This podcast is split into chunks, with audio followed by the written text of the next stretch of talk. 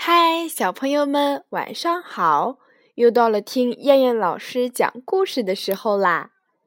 今天我们要听的故事名字叫做《会长的蛋糕》。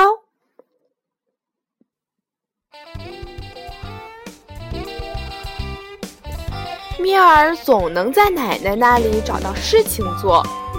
一天，他用一个旧贝壳在院子里挖了起来。狗摇摇摆摆地走过来说道：“喂，你在干什么呢？”“我要做个蛋糕。”米尔说。“现在我要挖个坑。”于是狗帮他挖了起来。一会儿，他们就在院子里挖了个坑。米尔说：“这坑真棒。”这时候，狗看见了隔壁邻居家的另一只狗。就跑去找他玩了。猫走了过来，打着呵欠说道：“哎，喂，你在干什么呢？”米尔说：“我要做个蛋糕，现在需要点面粉。”猫用它的爪子拢起了一堆土。米尔说：“对了，用它当面粉最好。”猫在原木上磨完爪子，就坐下来看米尔做蛋糕。公鸡高声说：“喂，你干什么呢？”“我做蛋糕。”米尔说，“可是没有糖。”公鸡用嘴衔起一片又一片的果皮壳，丢在坑里。米尔说：“这些糖简直太好了。”公鸡昂起脖子，神气十足地走到母鸡们那里抖威风去了。奶奶走过来说道：“喂，你在干什么呢？”米尔说：“我在做蛋糕，可没有葡萄干呢。”奶奶找来一个去年结的豆荚，把它剥开。那褐色的长豆荚里躺着五个油亮亮、胖鼓鼓的豆粒，怎么样？奶奶问。米尔看看他手中的豆粒，把它们搓得嘎巴嘎巴响。用它们做葡萄干非常好。他把蚕豆放在身边，又说：“现在就差牛奶了。”奶奶说：“拿着这个罐头盒，我去开水龙头。”哗，水喷涌而出，流进了金浆果罐头盒里。米尔把罐头盒端进院子，一路上滴滴答答洒了一地。猫吃惊地盯着米尔，米尔笑了，说道：“别怕，我不用水浇你。”他在坑里倒了些水，水很快就渗进了土里。他想，坑底一定有一个洞。米尔从坑底铲出一些泥，搅和起来，又加了些他的面粉和糖。然后他就学着奶奶做面包的样子，把这团面粉揉了又揉，拍了又拍。哎呀！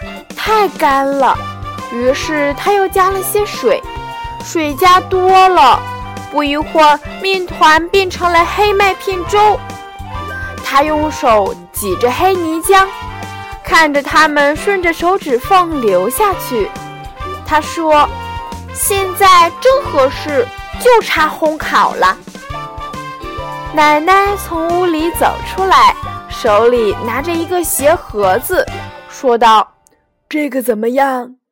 米尔说：“这可真是个非常好的蛋糕烤盘。”然后就把和好的面粉放进鞋盒，轻轻拍实。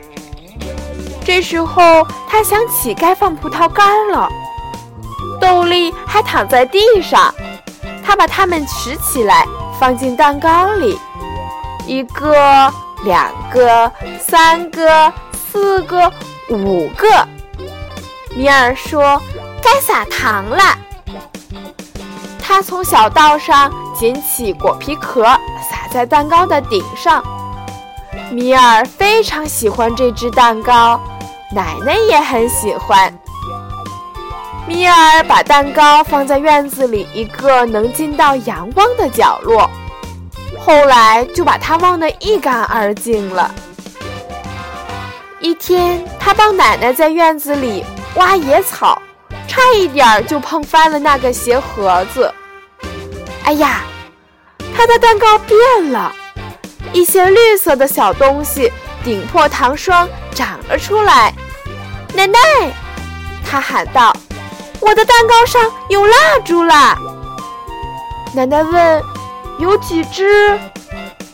一、二、三、四，米尔数着。这里还有一个刚出来的，一共是五支蜡烛。奶奶找来了五根小木棍儿，插在米尔蛋糕四周的土里，然后她又拿了些绳子。把小木棍的顶端绑在一起，像个帐篷。她说：“等着吧，你的蛋糕上会长出些东西来的。”以后，米尔每天都来看这些蜡烛，它们开始长叶子了，像一把把绿色的小伞。